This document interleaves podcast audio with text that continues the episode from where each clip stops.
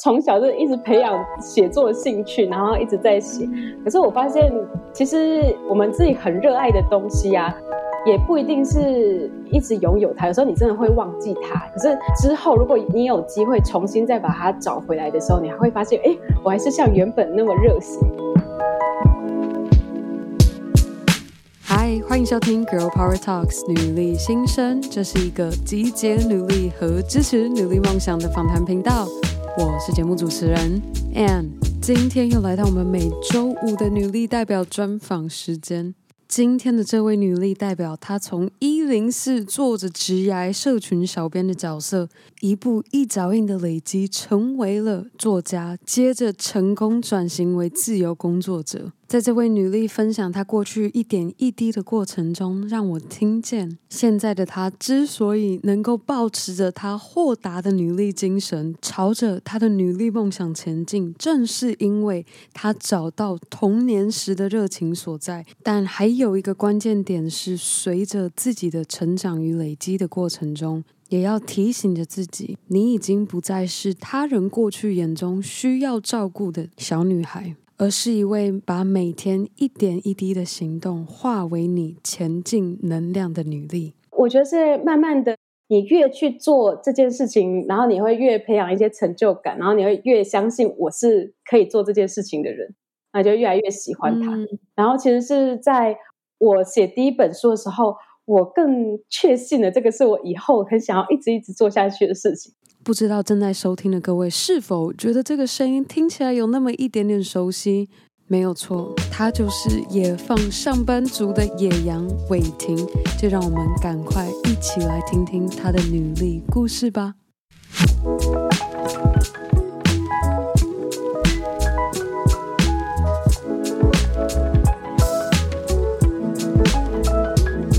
今天 Girl Power Talks 女力新生非常的荣幸，我们邀请到专访第二十一集的思红 S 边，她在节目上特别推荐的野放上班族的野羊伟霆来到我们节目上跟大家分享她的女力故事。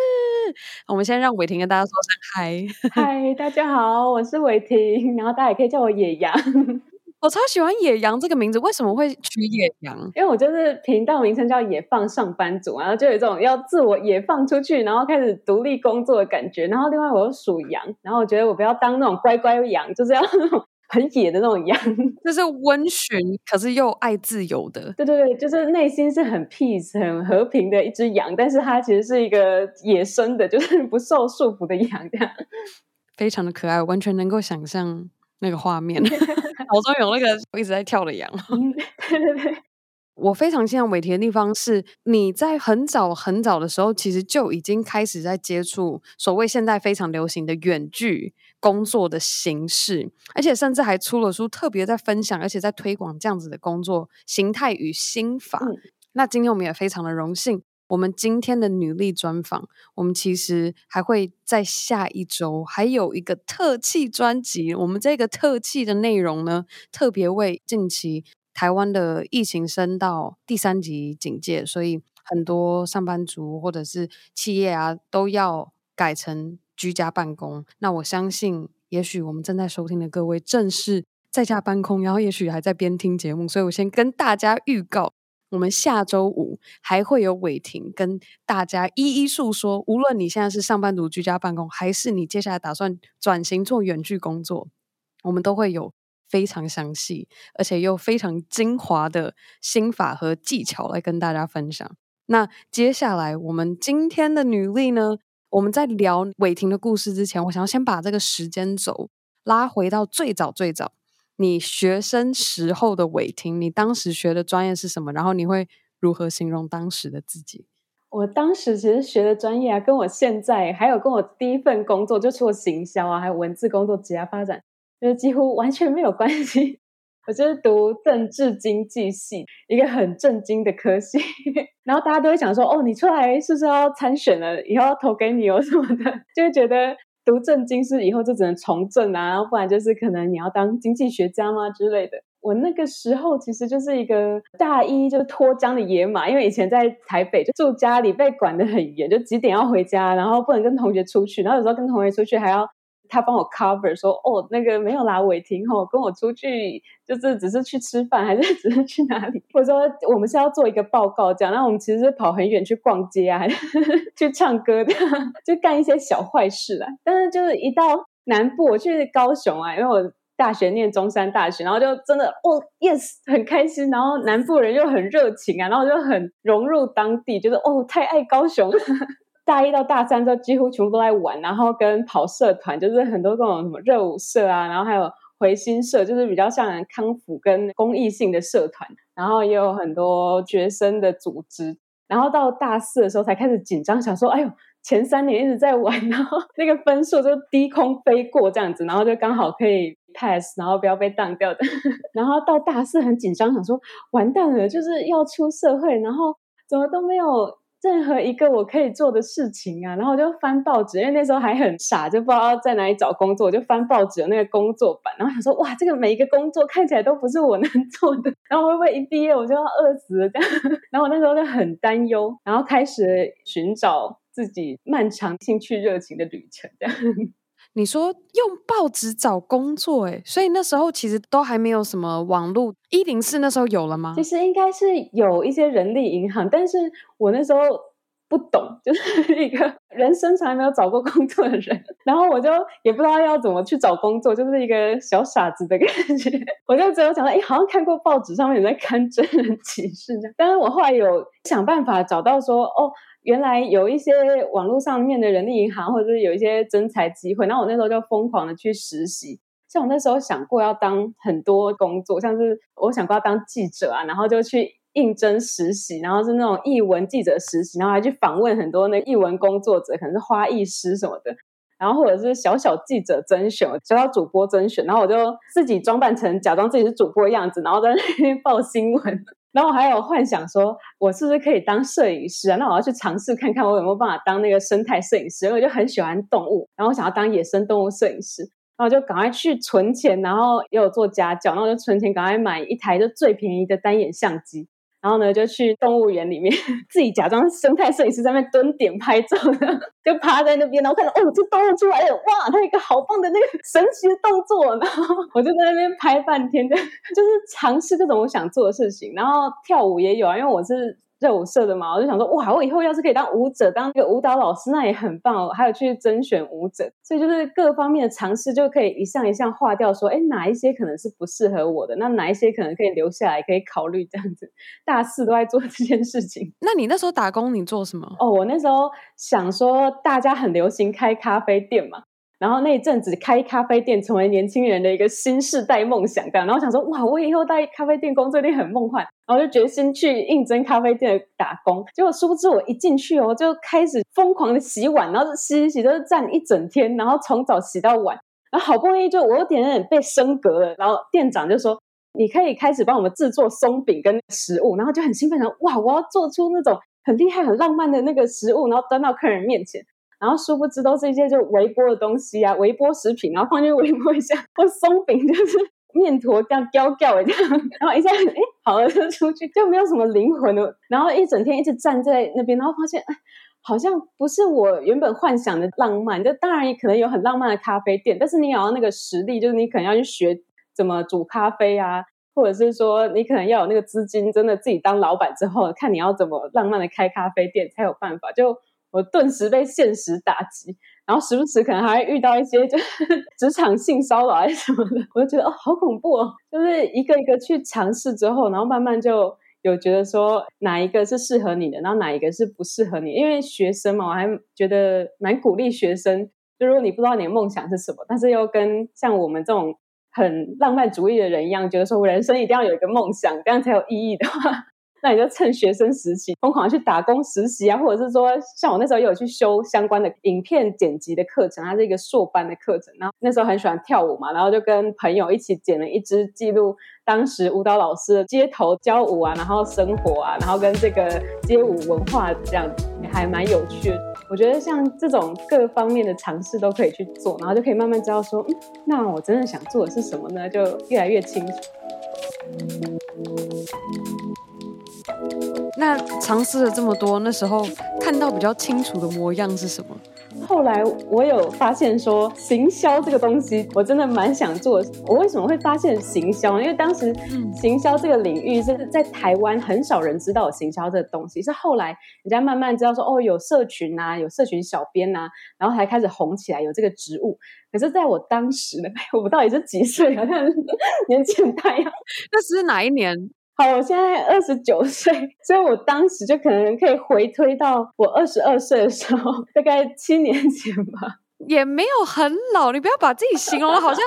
多老。对，但是我当时真的是不太有听过行销这个职务。然后是有一次呢，我就被我爸骗去相亲，我只不过是空窗一小阵子，然后我爸就很担心说，哇，我女儿会不会嫁不出去？然后就默默的跟我说，哎。来来来，吃饭什么的，跟爸一起吃饭，那我就没有防备心的去了。说是去到那边，就是疑似一个相亲的场合，就有家长啊，然后跟一个男生，然后跟我，然后要面对面这样坐。然后我就想说，这什么状况这样？然后一坐下来聊天的时候呢，我就发现，哎，因为我很有那个感应，还蛮准的，我就很明显可以感受到对方就是可能一位同志，但是他就是不可能会喜欢上我，他。一定会喜欢别的更帅的男生，就是不可能会爱上我。然后我顿时就放心，觉得哎，好轻松，好像就是来到姐妹的聚会。然后我们两个就是聊得非常的开心。当时然后还有聊什么星座啊，还有什么穿着打扮呐、啊。然后那时候他也聊说他以后想要做什么，然后他就刚好是要去念书，然后念行销这样。我想说，哎，行销是什么？然后我们就一直聊，他就很热情的跟我分享说，哦，行销就是怎么样怎么样啊，然后还有什么时尚界的行销啊，艺术行销啊什么的。然后我就觉得，哦，真的哦，原来还有行销这个领域。然后原来他就是在把你的一些产品啊、服务啊，可能是用一个另外一种不一定要直接接触的方式，然后他可以去触及到更多人的方式，去行销你想要行销的东西，这样子。然后觉得，哎，好有意思哦。然后后来我就自己去研究，就是看很多人家分享文章啊，然后书啊什么的，然后就发现，哎，真的还蛮想要念行销的。然后刚好那时候就家里父母有支持，我也觉得很感谢我父母，算幸运的小孩，他就说，哎，好，你就好好的去念吧，就以后。看怎么样，你再慢慢的就是好好的孝顺我们就好了。所以他就支持我出国念书，然后我就申请到英国的行销研究所，然后就顺利出国念行销，然后也在当地实习啊工作，然后后来就回来回台湾，因为太想念台湾了，就是一个爱台湾的小孩，就回台湾之后回到一零四，就是一零四我在台湾的第一份工作，我觉得太有趣了，当初。准备要找工作的伟霆，没有想过要用人力银行找工作，是用最传统的报纸。结果殊不知，哎，真的念了行销之后回来，直接加入一零四银行工作。你现在这样回想过来，就是你回到台湾，然后开始加入一零四工作的时候，嗯，当时是做什么样的工作内容？然后你现在回想，你觉得那第一份工作，你最宝贵的收获是什么？我回来就是做行销企划。然后我一进去的时候，我那时候还蛮傻蛮天真，我就很热血跟主管说：“主管，我真的太喜欢这份工作，就是好有意义哦！”因为他就主管讲的非常的光明的未来，就说帮这全台湾的人降低失业率，然后人才呢就是可以适得其所，然后企业也可以找到对的人才。当时内心就是非常的澎湃，然后想说。对，我就要做这个有意义的工作，然后我就跟我主管说，我会一辈子就是在这间公司待下去的。然后我当时真的以为我会这样，因为想说这份工作就是贡献太大了，然后太有意义了这样。然后我就很热血的投入进去，然后我也确实做的很开心，因为我们公司完全是那种幸福职场，诶，就是老板、主管啊，都是会很相信员工，你想要做什么，你可以提出来，然后他就会评估一下，他就会说，哦，你去吧，这样。然后同事也是。之间感情很好，然后大家也都是很积极进取那种上进的同事，然后就在这个氛围下，我就是有很多机会去探索各种事情，然后他也很鼓励员工去追寻自己的理想或者梦想，所以其实，在一零四里面还蛮多梦想实践者，就很多前员工他们都是出去创业啊，或者是出去追寻什么梦想之后，然后之后还是都有跟原来公司都有一些其他的合作这样子，所以我觉得我们公司还蛮神奇的。然后最大的收获，我觉得是，之所以我后来出来接案可以这么顺利，没有经历太多的打击跟太大的挫折，这样可以一直持续到现在，真的是因为那一份工作，然后在里面我是学到很多，像是待人处事啊，该怎么应对进退啊，然后还有基本的工作基本的流程跟你的做的内容是什么。因为原本其实只有上课跟实习，你其实不太了解说哦，行销那实际上到底要做哪一些工作，然后实际上我实际操作起来到底会怎么样？然后我也不知道说行销的面其实很广嘛，有的人是活动行销，有人是文字的，有人是网络的，有人是实体的，有人是做数据分析的。所以我其实一开始不清楚，我实际上可以做的最好的或最喜欢的是哪一领域的行销，但是都是在这个工作里面慢慢摸索出来，然后发现说，哦，我最喜欢的可能是文案啊，或者是文字领域内容产出。或者是社群行销这类的行销领域是我最擅长也最喜欢做的，然后这其实后来也变成我的自己的接案的专业。然后一般的那种工作流程啊，然后怎么去谈合约啊，怎么去行销自己，其实也是在工作中慢慢培养出来。我觉得，如果刚毕业的我，肯定没办法像现在的我这么好的 表达自己或者行销我自己。然后另外一个我觉得收获很大的就是人脉。就真的是以前的前同事很帮我，很帮我，然后以前的主管什么也都对我很好很好，所以我才有办法工作的很开心，然后出来接案也接案的很开心。就是现在的案子还蛮多的，也是以前的同事介绍给我，或是转介绍他的朋友来找我这样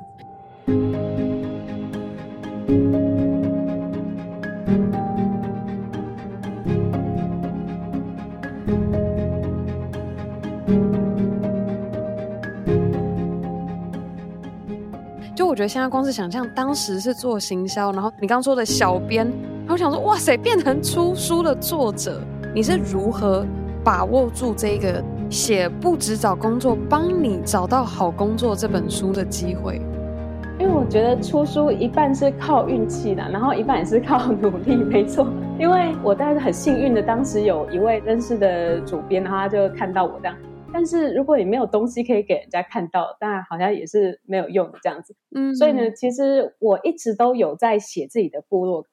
然后一直有在写，但是其实也不是很长时间，从小就一直写了。就我发现，我小时候是很喜欢阅读、很喜欢看书的小孩。然后你很喜欢阅读、很喜欢看书的话，你就等于是会很崇拜那个作家，然后想说，哇，有一天我要写出这么厉害的东西，然后有一天我要当作家，然后我就有那个小梦想，之后我就很喜欢写作文。然后小时候国中啊，都有那种回家作业，就是联络簿小日记，然后每次都要写好多字哦，这样，然后同学都会觉得很痛苦，就是虐待儿童。然后我突然就觉得哇，好幸福哦，我可以写这个联络簿小日记，好开心哦。然后就是每次都很认真的写，给他写超满这样。然后我们班导是国文老师，他每次呢就会看我的，他就是我的第一个伯乐，他就会看我那个小日记之后，他觉得哦，写的太好笑，或者写的太好了。就是词藻太优美了，他都会在上课的时候就朗读我写的小日记，这样，然后那时候就很受鼓舞的，哦，好开心哦！所以我就是从小就一直培养写作的兴趣，然后一直在写。嗯、可是我发现，其实我们自己很热爱的东西呀、啊，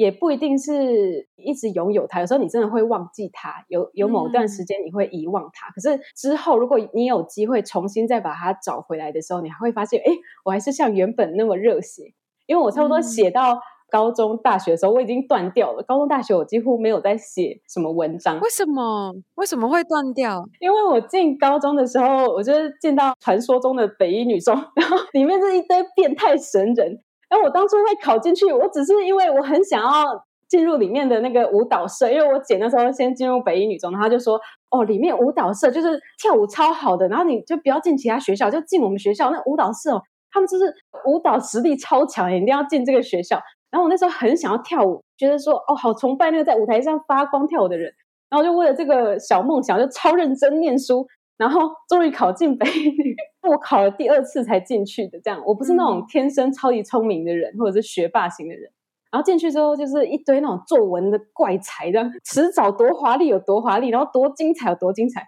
然后我就内心想说，好好了，让你们写啊，就全部让你们写啊，就有一点想说啊，那我就放弃了，就不写了这样子。然后我那时候就也很开心，有加入舞蹈社啊，然后就很疯的一直跳舞练舞。然后大学也没有很认真在写文章，只是一直到出国念书的时候，然后那时候想说，哎，难得有机会出国，是不是要来记录一下生活啊？然后我就重新开始写自己的部落格，就创了一个部落格，然后就那时候一直写。然后写到出社会之后，当时发生什么事，我就会写什么事。所以，我就是在英国的时候，我就写一些留学的事情啊、旅游的事情啊、实习的事情。然后出社会之后，因为我在应试工作嘛，就开始一直狂写一些履历面试的事情啊，怎么找工作，怎么求职。因为那时候也是有幸可以邀请很多前辈来演讲，或者是有很多跟一些职场朋友还有业界前辈接触的经验，这样，所以我就自己也莫名的变成一个面试履历的专家，这样有时候还要去帮同学做履历面试的咨询，这样。然后，所以我就也会把这些心得全部都写出来。然后那时候还会去上课啊，上一些职涯咨询的一些全套的课程。然后这些我所学到的，怎么在求职上更好的表现自己，然后我都是双双写成文章。那我觉得也是因为我有这样写下来，所以当我遇到了诶，有一位伯乐，有一位编辑，这个时候我可以把我的作品，然后给他看，然后让他知道说，哦，原来我有在写文章，然后我现在也是正在人力银行工作。然后我的文章是长什么样子的？然后他其实有办法去出版社提案，嗯、然后出版社也是会看说，哎，你写的怎么样？那你的背景是什么啊之类的。然后评估之后觉得，哎、嗯，可以出书这样子，然后很幸运的可以出这样，所以也是很感谢，很感谢当时帮助我的人们。你觉得你是在编写第一本书的时候才察觉到说，我怎么这么久没有写？就是你刚刚有提到说。可能会忘记你热爱的事情是什么，嗯、可是有时候你可能过了一段时间之后，又会再重新找到你热爱的那件事情。你觉得是你写第一本书的那个时候找到的吗？我觉得是慢慢的，你越去做这件事情，然后你会越培养一些成就感，然后你会越相信我是可以做这件事情的人，那就越来越喜欢它。嗯、然后其实是在我写第一本书的时候，我更确信了这个是我以后很想要一直一直做下去的事情。因为以前的话，我就会一直想说，哦、呃，偶尔有一个小小念头，说，哎，好想要当作家哦，然后好想要写作，但是我都会打击自己的念头，就是马上一巴掌打醒自己，然后不可能啊，你会饿死啊，或者是没有人想要看你写的东西啊，你只是一个小人物而已这样。然后是直到我真的写出了那本书，一个字一个字这样刻出来之后，然后完整的成品出来，我想说，哎，觉得我真的可以出版一本书，哎，我真的做得到，然后我可以真的可以当作家。我才开始觉得说，哦，那既然我很想要以写作为生，那我之后应该要怎么做呢？我现在做的很多的努力，像是我现在想办法接案啊，想办法线上可以工作赚钱，或者是我接案收入现在慢慢写作的比例调整大一点，其实也是我在想办法实现我的写作的一个理想。想说，哎，那我是不是可以从此以我热爱的事情为生？那我想要试试看这样子。你现在觉得？写作是你爱的事情，只是想说，刚好正在收听的各位，也许很难想象，作为作家要写这么多的字，那个感觉是什么？但你觉得出一本书最难的是什么？我觉得最难的环节就是 一个是写完它，然后第二个是你要突破自己的心魔去推销自己，因为我们不可能写了之后都是坐在那边等人家说。那个出版社啊，编辑就会看到我的啦，然后一定会来找我出书了。嗨，我在这里哦，这样不可能。所以我觉得，就是你写完成之后，如果你真的很想要、很想要出书，那你就广投吧，就是去毛遂自荐，你就投稿去各大出版社。然后现在也是很多出版社都是急缺好的作品啊，好的作者啊。所以如果你对自己的作品有信心，那你去投稿，其实也蛮大的机会会成功。然后另外就是你要完成它这件事情，就是一般没有习惯在写文章，嗯、但是他有很多事情想要分享的人，他都会觉得，可是光要写那么多字，然后完成一本那么厚的书就很困难，他可能到一半很容易就放弃，一开始很热血，然后之后就放弃了。但是我觉得是你一开始就把它包成一大包太困难的东西来做的话，你的大脑就会自动觉得太难了，然后你就觉得想要耍废这样。但是如果你把它拆成一篇一篇的小文章，嗯、就是首先就是先列出你的大纲，然后大纲出来之后，你就是我是我现在说的是写那个实用性书籍啊，可能说不定不适用于小说这样，嗯、就是你可以先列出你的大纲出来，然后你就等于大纲列出来，你就把它拆成一篇文章一篇文章再写，所以就很像是我们一般在经营自己的社群平台啊，或者是部落格一样。你有办法偶尔写一篇文章，那你当然有办法完成一本书啊！因为你每次你偶尔写一篇文章，嗯、偶尔写一篇文章，那你差不多偶尔写个二十几次，你就可以集结成一本书了。然后你只要按照你自己列下来的目录，然后去写。然后例如说规定自己一个礼拜产出一篇文章，那你可能几个月之后、半年之后，你就可以有一本书的量。然后我现在也是抱持这个心态，觉得哎，那我就可以一直持续、持续的写下去，这样。我觉得真的，你刚刚形容那个画面，就让我想到之前 Get Things Done 啊，或者是有各种工作效率的这些。工作法分享，很多人都会说哦，你要把你的可能年度计划或者是月计划，然后要拆解成可能周计划，就是要把很大的一件事情把它分解，然后变成小小的，又或者是像原子习惯，把你刚刚说很难的事情把它简化，变成一个习惯日常上面可以做到的事情。嗯，真的。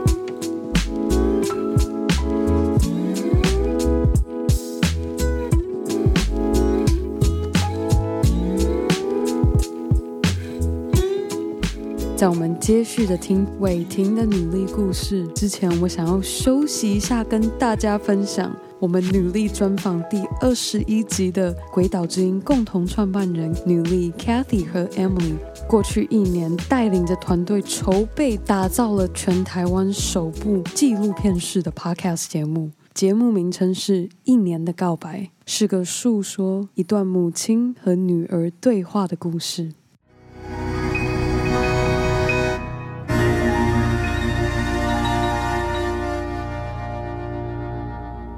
你第一次做爱是什么时候？第一次做爱是跟爸爸，然后被奶奶发现。好可怕哦！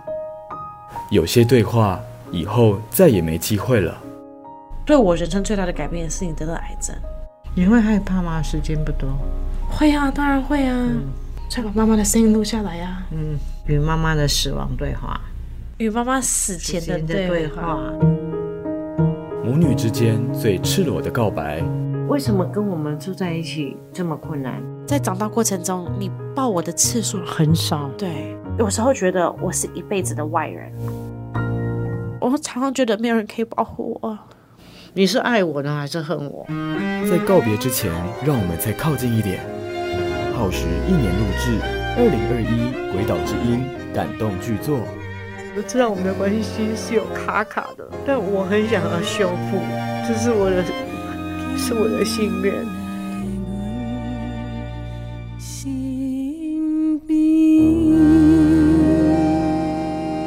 台湾第一部纪录片是 Podcast《一年的告白》，五月十八，勇敢发声。我现在又很好奇，所以当时也边在一零四工作，然后也出了第一本书，又是什么样的际遇会让你决定说我要成为野放的？杨梅梅，我也放出去了，再见，再见，朝九晚五，拜拜。对，当时其实真的是，我不知道主管会不会想说，早知道不要让你出去这这么逍遥。因为呢，我那时候有很多机会，就是我负责的是学生专案嘛，然后就会办很多公益的讲座，然后邀请一些职场前辈，然后来跟新鲜人分享，或者职场朋友分享这样。然后好像偶然不知道有看到某一篇职场前辈写的文章，还是说听到他们的分享，有点忘了。然后就是在讲说比较像自由接案型的、嗯、或者自由工作这种内容这样。然后我就很受冲击，我、嗯、想说，呃，到底什么是自由工作？还真的人生第一次听到哎。然后我就很疯狂的去就是搜寻各种资料，说哎，自由工作还是接案，然后 SOHO 或者是自由业这样，就是各种关键字去搜。然后那时候，因为台湾还比较少这种工作形态这样子，嗯，所以我就想办法找一些像是国外的资料，什么 freelancer 啊，然后什么 SOHO 啊，work from home，work at home 之类的。然后我就是慢慢找，就发现，哎，国外很多部落格啊，在写类似主题的文章。然后就一篇一篇做功课，然后越做越觉得，哎，我真的好想要做这种类型的工作。然后这个工作形态真的好适合我，因为你慢慢去了解之后，你就会越向往。然后我也会去做功课，看说实际上到底要怎么执行，因为一开始你完全不知道怎么执行，你就会很害怕嘛。所以我会去看说，嗯、哦，它实际上执行起来，你要有哪一些专业是台湾现在这个职场比较多案子可以做的，嗯、然后哪一些工作是可以让你远距线上工作都 OK 的，哪一些职能。嗯然后还有说，哎，这个要怎么找到工作啊？履历自传就接案的履历要怎么写啊？然后要怎么去跟对方面谈，怎么签约啊？这些我都是事先做了很多笔记，然后也会看书，然后看人家的分享，YouTube 也有很多影片在分享。然后还有说这个业界啊，一般的收入水平是多少？然后你要做到怎么样，你才会有多少的进账这样子？嗯，然后你做一轮研究之后，你就越来越相信自己，就是说，嗯，我好像可以做到，哎，好像没有到那么难呢。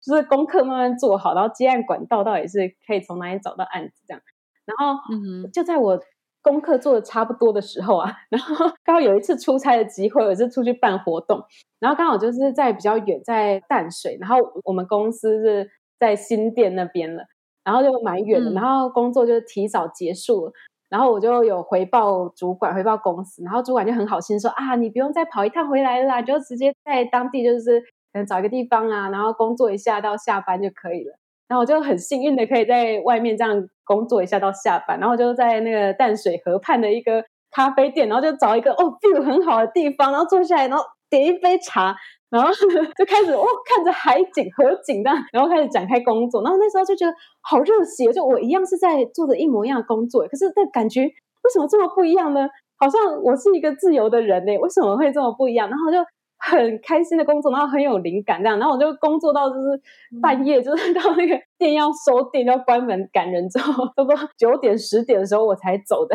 然后我那时候就有很深的体悟，想说。一样是工作，但是你不喜欢它的原因，说不定不是因为工作本身，说不定你还是很热爱那个工作。那会不会是这个工作形态不适合你？嗯、那如果换一个更自由自主的工作形态，会不会你就会工作幸福感就唰大幅提升，而且你会工作起来更有效率，然后更有成就感？嗯，所以那个时候我就更确定，对，我就要走这样。后来我又刚好。就同时有考上台大的博士班，这样子就在那个时间点离职，然后攻读博士班跟接案的工作刚好也很搭配嘛，就是你可以同时了解业界在做什么，然后你不会跟业界脱节，然后你又有收入，而且你又不会影响到你要诶定期去上课的时间，这样子。我觉得你刚形容那个画面，我现在整个就觉得哦。难怪巴厘岛啊，这些海岛国家是这么多 SOHO 族的热门区域。对啊，当你可以在任何地方工作的时候，就 你可以选一个自己最喜欢的 view。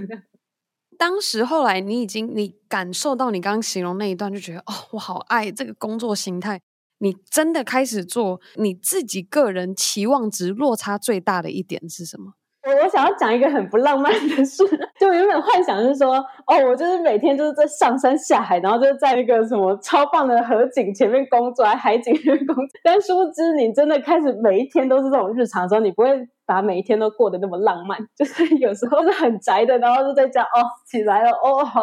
打开电脑，然后 就开始工作，然后还穿睡衣或者没穿裤子，展开美好的一天。就是不一定每一天都会去到处旅行、上山下海这样的，就是偶尔你想去可以去，但是你的日常生活还是有很日常的东西。当然你要接案也是要考量现实面，比如说，呃，你也不可能每天都去咖啡店。如果你一开始案源很不稳定的时候，那你可能去咖啡店的那个钱还没有，就喝一杯咖啡还没有办法抵你接案收入的时候，那你当然就只能去图书馆，然后或者在家里。那当然，如果说你的接案收入慢慢提升稳定之后，你可能爱去哪里工作都可以，或者是你可以搬去相对呃消费水平比较低的城市啊，比较乡下的地方，然后有很棒的环境，但是你可能买一个什么牛肉面啊，还是什么 牛肉饭，什么都超级便宜的，那你就顿时用一样的钱，但是你可以获得超级高的生活水平，你可以搬去那种。金额消费水平可能比较低的国家，但是它有很棒的环境，瞬间你的生活水平也会大幅提升。这样，所以我觉得这种自由程度，事实上也是很值得追求。它跟钱其实是一样，它跟你的薪水其实是一样，因为我们一般人都只会追求说我要很高的薪资。但是他其实说不定很不自由啊，例如说是一个高阶经理人，但是他时间相对上蛮不自由的。然后跟一位他可能是时间上很自由的 YouTuber 或者是自由接案者，但是他收入可能是中等。那我觉得这两者的话，我可能会选第二个，就是我觉得时间也是一种金钱，那、也是可以换算成你的自由，换算成你想做的事情，你想要陪伴的爱的人这样子。像你刚刚说，期望值落差比较大，就是好像不是每一天都这么浪漫，好像不是每一天都可以看这些美景。那有没有特别哪一个转换的过程是你现在印象很深刻？你就是那时候真的觉得，哦天哪，我也许我是不是不适合，还是说我还是乖乖的回办公室工作好了，有吗？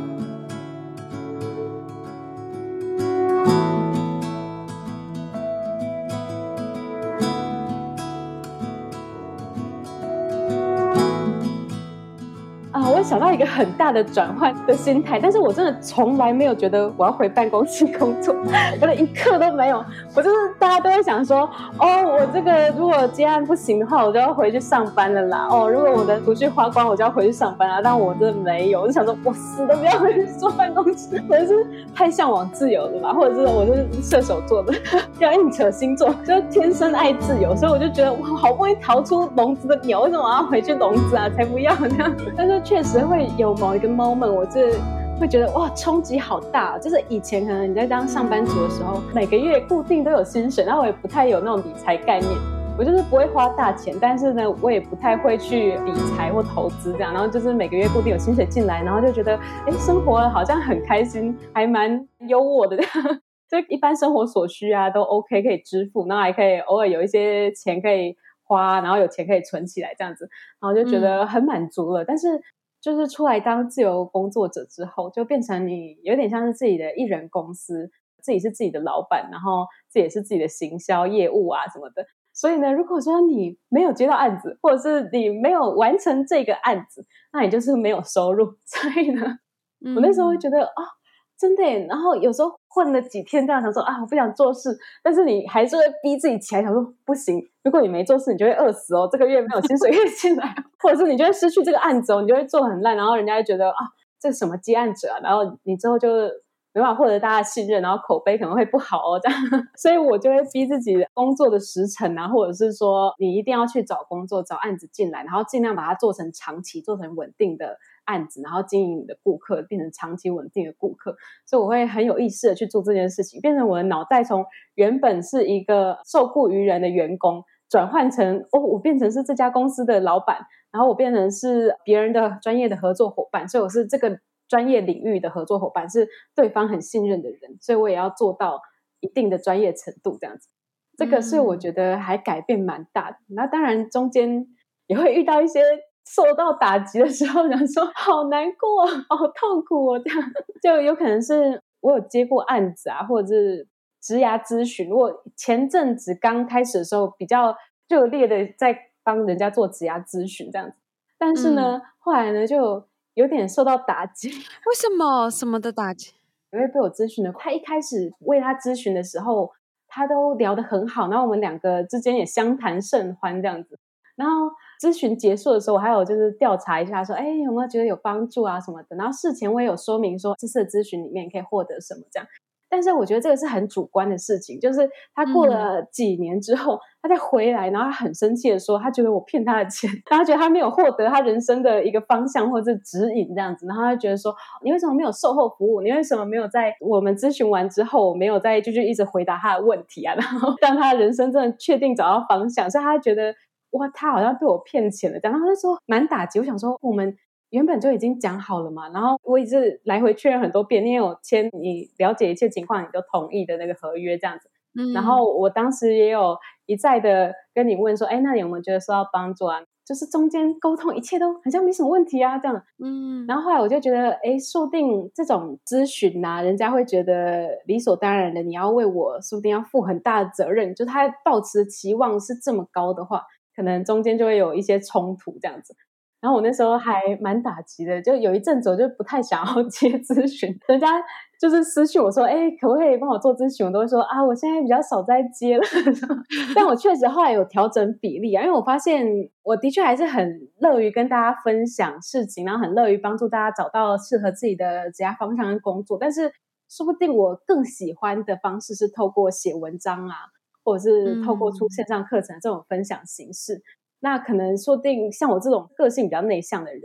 我其实每次要出来跟大家咨询，甚至我现在要出来接受访谈，就上《女力新生》的节目，我都是蛮紧张的。我事先要做好很大的心理准备，然后之后我准备完之后，我每聊完一场之后，我回去就瘫软在地上。咨询完一场就瘫软在地上，想说我我已经用完了我这个月的勇敢了，这样。嗯，所以我觉得说不定做一些幕后的东西是我自己更喜欢的，所以我现在也会慢慢去调整比例，也不是说我完全不做咨询，只是说我会把比重更放在我更喜欢的事情上面这样子，嗯，所以我觉得后来自己去调整比重，然后跟越来越发现你喜欢做什么事情是还蛮重要的。当初可能是我们没有沟通好，有造成误会，那我事前是不是要做好更好的沟通，然后跟事后的怎么处理，可能也可以更完善、更圆融的处理这样子。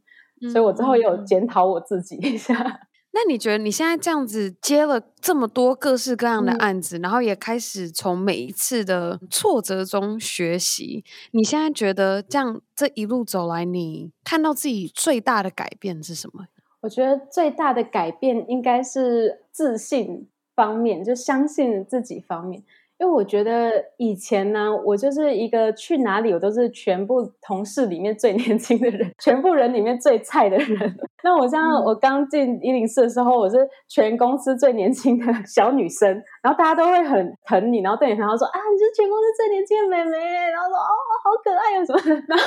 我就是一直把自己当成哦，我是一个小孩，然后我是一个孩子，我还没有办法处理完成任何事情那种感觉。然后每次去带一些很厉害的讲者或者前辈去分享的时候，我想说啊，好厉害，他会不会上台分享？然后我不觉得我可以当一个讲师跟大家分享任何事情，因为想说，哎，我就是一个年轻人啊，我就是一个好像也没有太多社会历练的人。然后我其实有一些想要讲的事情，想分享事情，但是我会有点不敢去做。那甚至我很喜欢写文章，跟人家讲我最近学到什么或我的心得这样。但是我那时候也会觉得说，哎，会不会没有人要看呢？然后没有人会觉得受到帮助啊？因为你没有信心，你就不会去做，甚至你不会去努力做，你就会有一点安慰自己说，哦，那就是我不要做好了。那因为这样，你就可以为自己的失败找借口，因为我没有去做嘛，所以我没有成功是理所当然的事情啊。因为 开始都还没开始呢，这样，然后你就一直很安逸。但是事实上，就是因为你一直不开始啊，所以你永远都不可能有任何的进展，当然也没办法做完成任何事情这样子。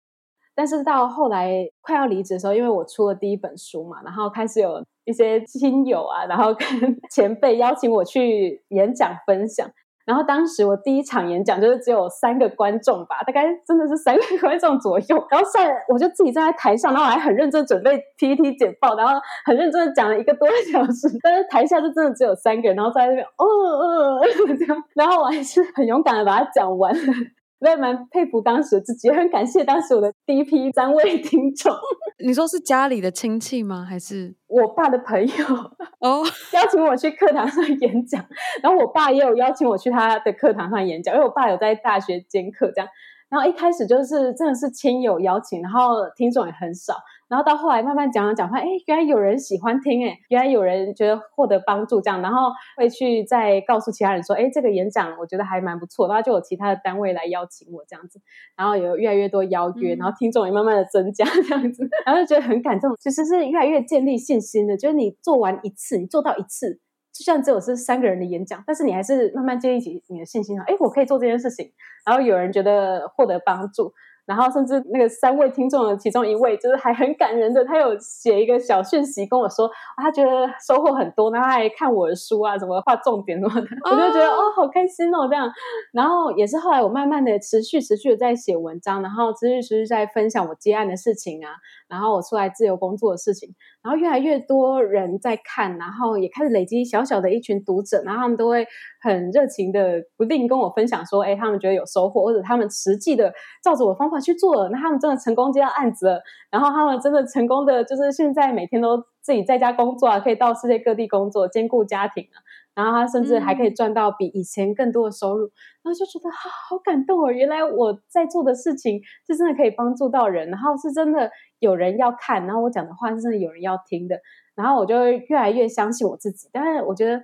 相信自己也是一种力量，因为你相信自己之后，你就可以去办到很多事情。然后我就发现我真的可以办到，然后我就会去做，我就会去诶出第一本书之后，我就觉得我还可以去出第二本书。出第二本书之后，我觉得嗯，我还可以再写下一本书。然后甚至是第一场演讲之后，接下来演讲就是他要邀我，我就去。就是像我这么内向自闭的人，我还是去讲。然后一开始就讲的很烂，就 是呃，这个就是呃，那那那那，就是一直有一些很赘词这样。但后来就是越讲会越顺，然后你会台风越来越好，然后也会越知道说，哎，我想要分享的是什么东西，这样子有办法很完整的去告诉大家，所以我觉得这个力量还蛮大的。我非常的欣赏你，真的，因为我觉得也许有在座的听众可能给自己的要求过高的时候，嗯、他可能也不会给自己鼓励说，哎，我今天在三个人面前演讲。而且我也必须得很老实说，我觉得我也是自我要求有时候会过高的人，所以我非常的欣赏你，就是从第一步那再小的一步，你都很给自己十足的鼓励，然后真的是你都不给自己鼓励，有谁要给你鼓励？嗯、然后我们难道还要等到别人给我们鼓励，我们才可以为自己的努力付出感到开心吗？这样真的很辛苦，只有你知道你自己背后付出多少精力在做这一件事情，然后或者是除了像是女力新生这样子的节目，会把可能大家背后一点一滴你过去经历了些什么，嗯、然后伟霆是可能重新再找回自己写作的热情，就是这种有好多小小的这些事情，都是真的是除了你自己可以提醒之外，真的没有人。可以真的知道说你到底花了多少心力在你现在正在做的这件事情上，真的太同意了。对啊，所以我觉得你现在能够做到，我觉得现在你能够让我们看到今天现在这个伟霆已经出了两本书，而且准备出第三本书，对不对？嗯，还在努力中，努力中好，努力中，我们期待那一天的到来。那我现在比较好奇的说，刚伟霆有讲到说你当时考到了台大博士班，嗯。你当时决定要念博士班，跟在更早之前决定要出国念硕士班，这两个抉择的差别又在哪里？我觉得差别是我出去念硕士比较是处于一个看世界的状态，一只傻羊的感觉，就想说，哎呀，有机会可以出国呢，真好。那我那时候毕生都还没有出国过，然 后就想说，太好了，就是难得可以出国，就见见世面喽，耶，拜拜的。然后我就开心的出去了，然后也觉得说，哎，好不容易找到一个好像蛮感兴趣的领域，可以学一个新领域的知识，这样行销，所以我就是抱持着学一技之长的心情，跟看世界的心情出去的。然后其实比较没有那种，哦，我真的想要学某一门知识，或者是我真的很热切想要知道什么东西，我真的想要改变什么我的生活，我才去，我没有很明确的目标啦。还是一个年轻人的感觉的，不知道自己要干嘛的感觉。但是出去也是觉得收获很多。在念博士的时候，我是觉得心态整个成熟了很多，因为我现在是。工作一阵子了，然后你慢慢的知道说，哦，原来你在学校的话是怎么样的感觉，环境是怎么样，然后你在工作在职场的话，环境是怎么样，然后是要做哪一些事情，这样，嗯、所以你会越来越知道自己想要的是什么东西。然后我是工作一阵子之后，我发现说，哎，好像原来还有学术的这条路，因为像我爸他也是博士，然后他就会说，哎、嗯。你不是蛮爱念书的，那也很适合念博士啊。然后他在那边讲讲讲，都会觉得啊，谁要念博士啊？拜托，就是想要就是一辈子在这边读书嘛，这样。然后，但后来我就是慢慢了解自己之后，我有发现，哎，学术好像说不定会是一条有可能蛮适合我的路。那为何不尝试看看？因为其实学术领域真的很自由。如果说你在职场上面做行销，那也不可能说，哦，这个案子哦，我没有那么多热情诶，我不接，或者是说，哎，这个顾客哦，我觉得还好，我不太认同他，我不要帮他行销，不可能。就是老板丢给你什么案子，或者主管跟你讲说，哎，你要行销什么东西，什么产品，就是要去做。所以说，嗯、我觉得他的自由程度相对来讲，可能没有到那么高。但是如果说你是在学术领域的话，你可以找任何你想要行销的领域，然后任何你想要做的议题去做研究，以任何方式去研究你这个主题。然后我觉得是还蛮开心的感觉。嗯就会觉得说，哎，很自由诶，不会有人说，哦，你这个主题不有趣诶，不准做，就是 不可能，因为相对来讲是比较自由的环境。当然也是会说，你头期刊人家觉得说贡献性不高，然后不录取了，但是他不会去限制你说你不准做这个题目这样。所以我是觉得在这方面还蛮开心的，我可以做任何我想做的议题。然后像我自己很喜欢的研究的主题是比较偏的社会行销，像是社会议题的行销，用行销的方式去达成一些理念。像是我觉得环保很重要，那我可能可以用行销的方式，那看怎么样可以更好的去推广或者是去实践这些环保理念这样。所以我觉得这方面还蛮有趣的。那我做任何相关的研究都不会有人来阻挠我的。嗯、然后另外我也是觉得，我重新进入到学校的时候，会有一个很珍惜的感觉，就觉得说，哎呀，以前呢、啊、就很功利的觉得说，你学一门知识，就是像很常那种行销文案啊，都很狗血的说，学校不会教的事情，然后什么学校都不会教你怎么理财、怎么赚钱、怎么的。嗯。但是我现在回到学校，反而会觉得说。学一门知识，有时候你可以单纯就是因为你想探索这个世界，你觉得这件事情很有趣，你很想要了解它，或者你很想要了解它背后的原因，那你去学它。其实你可以功利的去学习一门知识，也是一种幸福，就是 会觉得说啊，嗯、对我就是在探索这个世界啊，原来这个世界是这么有趣啊，原来是这样子啊，就是你了解了很多事情，然后也抱着一个很谦虚的心态去了解这些事情，那这些事情可能在你人生以后某一个程度上、某一个时间点上会对你有帮助，或者是说你这辈子都不会对你的工作或者赚到任何一分钱产生影响，但是也没关系，就是我学到这个知识好有趣哦，好开心哦，我觉得也很棒。然后等于是我现在学习心态整个是转变了，然后我还蛮享受我现在的过程。那接下来也就是说，拿到博士学位后的玮婷，念大学的大学生很有可能会上到你的课吗？是这样吗？确实是有想要说毕业之后可以试着找找看教职，然后试着教书看看，但是也是要等我赶快毕业，然后赶快去成功找到教职工作这样。但是我是目前希望这样子。就以后的发展方向可能是继续接案变成资深接案者啊，也有可能是变成做自己的个人品牌经营，然后卖自己的线上课程、自己的产品这样子，然后继续跟大家分享大家需要的内容。嗯、那当然也有可能是我毕业之后，我是想要先尝试看看，先去应征教职，嗯、看有没有机会应征上，然后就可能。开始我的教书生涯，看看我喜不喜欢。有可能我教一阵子就想说，臭孩子之类的，臭小孩，无法沟通的年轻人，我是不是会崩溃？但是我现在是觉得还蛮热血的，我要好好的教育下一代，就还保持了这样的热情。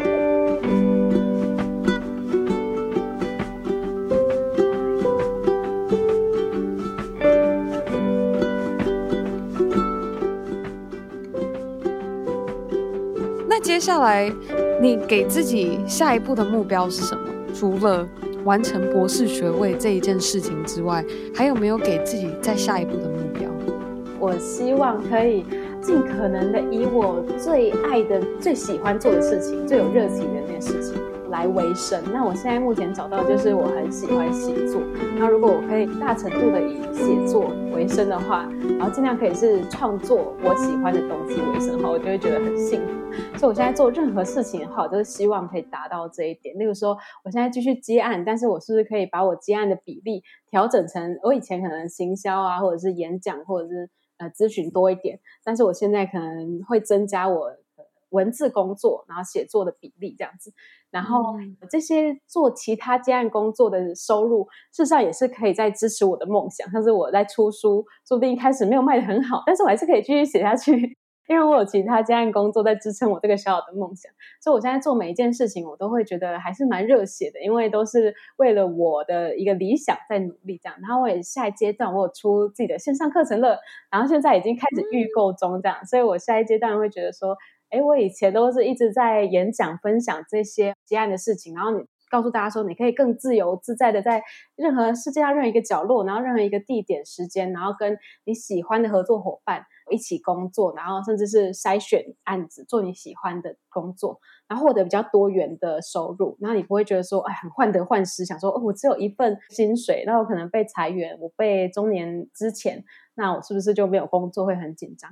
然后我觉得说，现在的我这个工作形态是一个很自由、很平衡的状态，我是很想要推广给大家。那我以前都是讲一次就只有那一批受众 获得这些资讯，那我现在会想说，我想要推线上课程，是因为我讲一次之后，我可以告诉很多很多人，然后大家都可以一直一直持续的了解到这方面的事情。如果说他们有心，会觉得说想要追寻比较自由的。比较自主的工作状态的话，我就会觉得这种形式好像是比较好的。所以呢，下阶段我想要做的事情也是继续推广我的线上课程，这样。然后它是到七月三十一号才会正式的开课，那前面就是现在已经开始预购这样。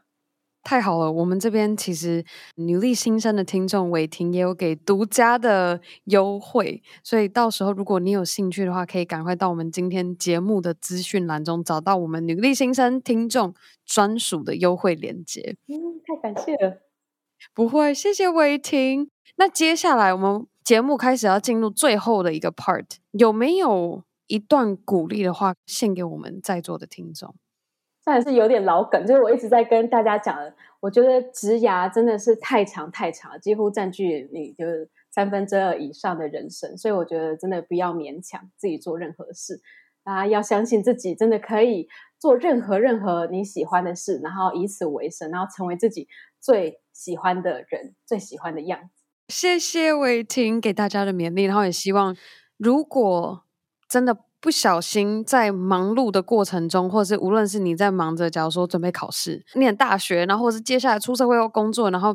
遗忘了自己真的做的很喜欢的事情。如果你真的有找到，真的也不要怀疑自己说，呃，是不是浪费时间做这件事情？就可以像玮婷一样，就从最小的、最小、最小的一步开始做起，然后你慢慢、慢慢就可以真的走到真的让你非常开心的那个状态。那接下来想要问伟霆的是，你觉得你这一路走来，支持着你，然后引领着你，能够。成功转型且成为两本书作者，然后现在正在修着博士班的伟霆，你觉得你的 girl power 是什么？我的 girl power 我觉得是豁达。那为什么会说豁达这么一个不功利型的字？就好像哎，怎么会带领你成功呢？但其实我觉得真的是豁达给我生活中非常非常多的力量。我的豁达并不是指说我要颓废废烂的过完我的一生，而是说我可以。很认真，很认真，尽全力完成所有我想做的事，所有我的梦想。但是我会豁达的看待它之后的成败。所以说我。面对生活中很多起起伏伏，起伏，我当然还是有那七情六欲，我还是会爆哭啊，或是吼叫，还是很难过之类。但是我很快就是可以走出来，然后以一个比较乐观的心境去看待。那很成功的时候，我也不会很骄傲，觉得说哦，我就是比谁强这样。我会一直抱持着比较虚心的心态，在探索这个世界，在跟大家学习。那我觉得这也是帮助我很多的事情，因为我一直抱持着这种豁达、看开的心态，跟一个比较谦卑的心态，然后我就可以一直有成长，然后一直。有新的发现，然后事实上我也不会因为一时的人生的起伏高低而觉得受到太大的打击或受到太大的冲击，因为我人生就是一直按照我自己喜欢的步调一直在走，这样是我自己喜欢的一个节奏。这样，今天跟你访问，我想要把“豁达”这两个字印出来提醒我自己。或者说，我觉得我会很容易过度紧张。就假如说今天履历新生突然接到一间公司的合作案，然后就会开始就是，天哪，这是一个很难得的机会，我们做了这么久，就可以接到这种机会，然后就会就像你说，就是太在乎那个成败，最终那个样子是怎么样，嗯、然后所以你就会开始的心态一不对的时候，其实就。做每一小步，你都会很担心，都会很急，说这样做好吗？我们这样做是不是会让人家觉得不专业？然后这样做是不是会觉得怎么样？就是非常喜欢“豁达”这两个字，然后也希望在座的听众现在可以把“豁达”这两个字写下来，彼此互相提醒，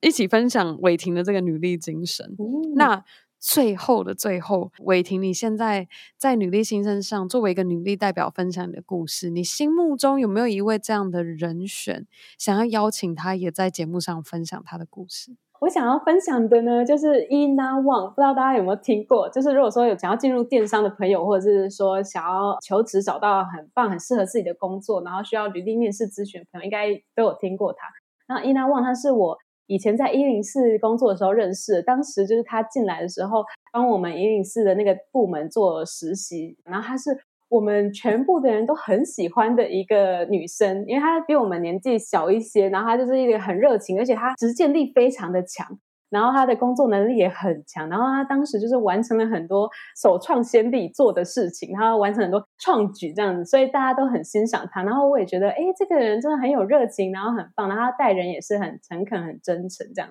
然后呢，毕业之后他进入了虾皮啊，然后他现在已经自己出来，也是算一位自由工作者这样子，然后也在帮人家做履历面试的咨询啊，有做讲师啊，然后。也会分享很多行销的事情，跟以前在电商的事情啊，或者是求职的相关的面谈技巧这样子。他给我很大的冲击，是因为当时的我，如果像我像他那么年轻的时候，我其实是一个很没自信，然后很觉得自己办不到什么事情，就会一直打击自己。嗯、也因为这样子，然后我自己就变成真的做不到那些事情。但是他是我完全的一个相反，他就是 很年轻的时候，嗯、他就很知道自己要干什么。然后很知道自己的目标，而且他都是实践力超级强，他会直接去做。然后后来你就会发现，哎，他真的做到了。然后过一阵子，他又会说，哎，他想要做什么？然后你再过一阵子之后，就会再去看，发现，哎，他又做到了，他又做到了。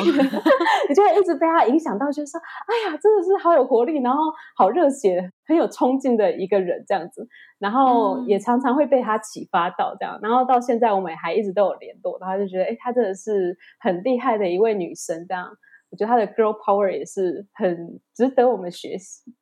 希望我们有荣幸可以邀请到你说 Ina Wang 吗？对对对，然后她的 IG 的账号是 Ina Wang，然后底线 lifestyle。可以来好好搜寻一下。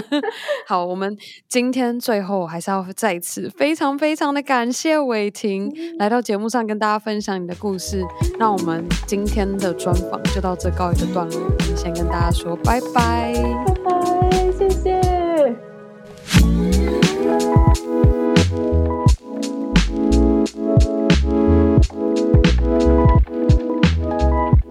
OK，以上就是我和伟霆的女力代表专访内容。如同我们一开始所说，下周五的女力代表专访将会是我们和伟霆的特别企划单集。我们希望可以让伟霆来分享平时已经累积非常多经验，在家办公的他有没有什么样的心法可以分享给大家。还有，如果现在这个时机点，或是你也正在规划想要尝试转型成为远距自由工作者的你，也千万别错过我们下周五的特别计划单集。那我也想要在今天节目结束之前，再一次的提醒大家，这周日晚上十点。你问女力达 Live Podcast 将在 IG 上播出，会有我们的主持人 Emily 邀请到我们专访第十四集的 VR Sweat 和 Nest 的共同创办人 Melody 再次回到节目上和大家聊聊天。好啦，那最后的最后，还是要再次的非常感谢每周定时收听 Girl Power Talks 女力新生的你。